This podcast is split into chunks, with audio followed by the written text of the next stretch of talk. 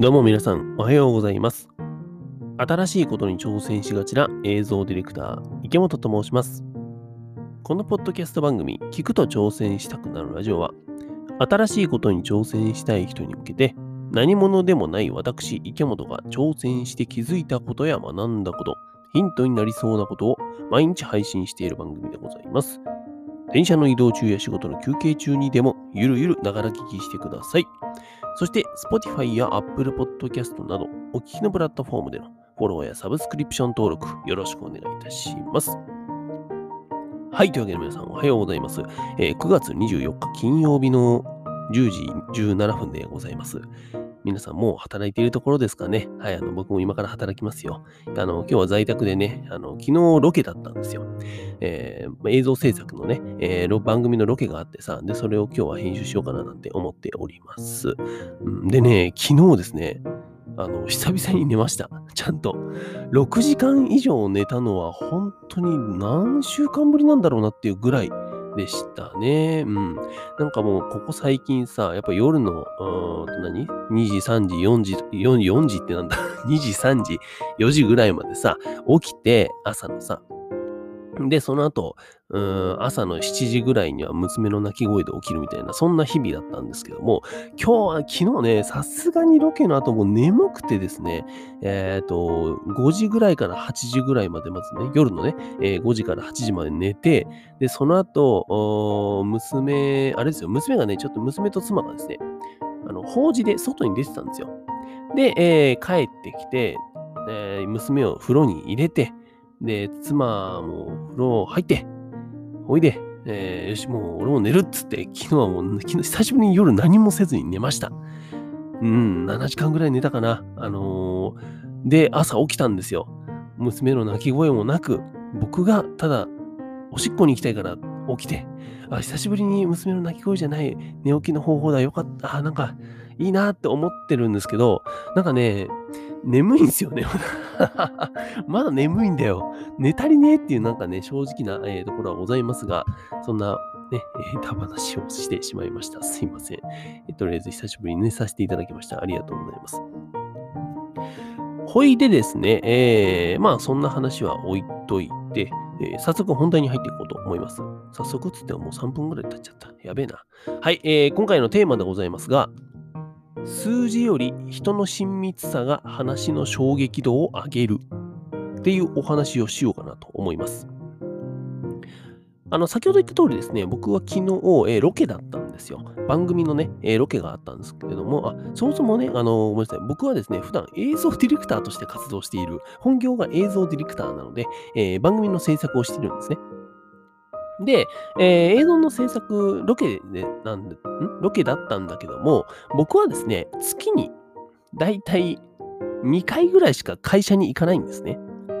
うん、名古屋の映像制作会社で働いてるんだけど、そこにね、あの月に2回ぐらいしか行かないんですよ。もうあとはほぼ家で在宅してるか、えっ、と、もう家で娘の面倒を見ているか、もう絵本を書いてるかみたいな、そんな感じなんですね。で、えー月に2回の、その、なんですか、会社に行く日だったんですよ、昨日は。まあ、ロケだったんで。おいでさ、行ってさ、あと、まあ、久々にね、上司にも会って、あのその日ロケでカメラマンやってくれる人なんだけど、そのカメラマンさんにね、まあ、あの、久しぶりに会ってさ、あ、おはようございます、とか言って、ご挨拶してさ、あまあ、ちょっと NFT の話をね、してみようと思って、えーその人にね、してみたんですよ。ちょっと実は、あの、僕最近ね、あの、絵本書いてるって言ったと思うんですけど、なんかそれを NFT っていうものにして、えー実はね、販売していると。で、実は9月だけで、あの、結構入ってきたっつって、20万から30万ぐらい稼げたんです、みたいな話をしたんですよ。で、えっ、と、その中にはさ、もちろん僕の描いた1枚の絵がね、あの、10万円で売れたこともあった。っていう話をしたんですね。そしたらね、その先輩めちゃくちゃびっくりしました。マジで？みたいな。もう、え、え、え、うまいの池本くんみたいな感じで言われて、一応その時スケッチブック持ってたんで、ちょっと見せたらね、あの、うまいねって言われて、絵心すごいねって言われて、あ嬉しいなって単純にね、失礼しました。あの単純に嬉しいなと思ってさ、おいであの、なんですか、まあ、わーっと話してて、めちゃくちゃ驚いてくれて、いや、もう全然このままこっちでいけんじゃないの？みたいな、いやいや、映像は作りますよ、みたいな話とか、えー、そんなこともしてたんですよ。で、話の中でやっぱりさ、NFT ってそもそもなんやねんみたいな話になって、えっ、ー、と、まあ、一つの例え話で、あの、ツイッターの創始者のジャック・ドーシーさんけ、うん、が、の初ツイートか、初ツイートが3億円だか、3億ドルだっけ ?3 億円だっけ？なんかあの、それぐらいで、えー、NFT が売れましたみたいな。うん。っていう話をしたんですね。うん。っていうことを話したら、なんかその先輩は、あー、なんかそれニュースで見たかもなーっていう感じだったんですよ。で、僕的にはさ、うんと、なんだろう。で、まあね、どっちにしろ、その NFT が売れたってこととかさ、NFT っていう存在は知らなかった先輩だから、えー、まずそもそもその存在を知ってびっくりしたっていうのもあるし、僕がこう実際にそれで稼いでるっていうのをびっくりしてたんだけど、その時ね、僕なんとなく思ったのがさ、その数字の大きさよりも、うんその先輩からすると、親密さの高い僕の話の方が驚くんだなと思いました。これ何かっていうと、要するにさ、ジャック・ドーシーさん、えー、ツイッターの創始者のジャック・ドーシーさんってさ、えー、一つのツイートを3億円かなんかで売ってるわけじゃん、NFT をさ。明らかにそっちの方がでかいニュースじゃん。なんだけど、えー、先輩からすると、うん、同じ会社の後輩で、えー、一緒にロケに行く映像ディレクターの池本翔っていう人間が絵を10万円で NFT で売ってるっていう方が驚くんだなと。思いました。で、これはなんと、なんだろうな、うんと、一個ちょっと気づきだなと思っていて、うんと、なんだろうな、相手にね、こう衝撃を与えたいとかさ、えー、驚かせたいとかっていう時に、まあ、どういう話をこれからした方がいいのかなっていうところの一個参考になったなと思いました。今回のさ、NFT の話をまたね、NFT 知らない人にするときにも、えー、僕のね、僕のなんだろう、えー、周りの人間、親密度が高い人間に話すときには、ジャック同士の話よりも、もしかすると僕が実際に、えー、絵をそれで NFT にして売って、え稼いでるっていう話をした方が、多分びっくりするんじゃないかなと。他の人も。と思いました。うん、なんでこれまあ一個話のテクニックもいいですげえなんか今更、もしかしたらね、こんな話みんな知ってるよみたいな感じかもしれないんだけど、僕はね、あの意外とそういうのをさ、なんだろう、えー、勉強してきてない人間なので、なんか、あなるほどなって思って気づいたので、今日はお話しさせていただきました。なんか一個ね、あのー、池本的にはこう気づきの話のテクニックだったなと思いましたね。なので、皆さんもね、なんかこう、他の人にさ、えっ、ー、と、なんだろう、自分の何かをこうプレゼンしたりとか話すっていう時に、相手にこう衝撃を、こう話の内容的にね、衝撃を与えたいんだっていう時には、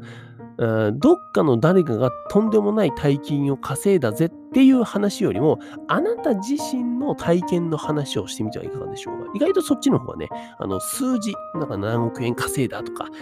っていうのと、えー、何十万円稼ぎましたみたいな、その数字の大きさよりも、その、その話す相手の親密度の方が、えー、意外と大事だったりするので、えー、何か参考にしてみていただけたらと思います。はい。というわけで、え、ここまで聞いてくださったリスナーの皆さん、ありがとうございました。あのちなみにね、今日はあのタイトルだけ考えてさ、あの話の内容はね、えー、思いつきで喋ってるんですよ。大体僕ね、えっ、ー、と、話の内容もわーっと箇条書きでさ、えー、書いて、大体この順番で喋ろうかなっていうのを決めて、それを見ながら喋るんだけど、今日はね、その、あまりそういうのせずに喋ってしまいました。で、それをしないとね、えー、話が完全にぐちゃるっていうね、全然進歩しません。すいませんでした。お聞き苦しいお話でございましたね。はい、えー、最後にもう一つお話しさせてください。すみません、まだあるんですよ。はい。えー、僕はですね、普段映像ディレクターとして活動してるんですけども、今ですね、映像とは全く関係ねえ絵本を作っております。まあ、の娘に見せたいなと思っていて作ってるんだけども、そのね、絵本の原画だったりとか、イラストとかね、アニメーション動画の NFT、今日も話に出てきましたね。NFT、 Non-Fungible Token を OpenSea っていうプラットフォームで公開して、えー、出品しております。で、えー、僕の作品が並んだですね、マーケットのページの URL を、このポッドポッドキャストの概要欄に貼っとくので、よければ覗いていただけたらと思います。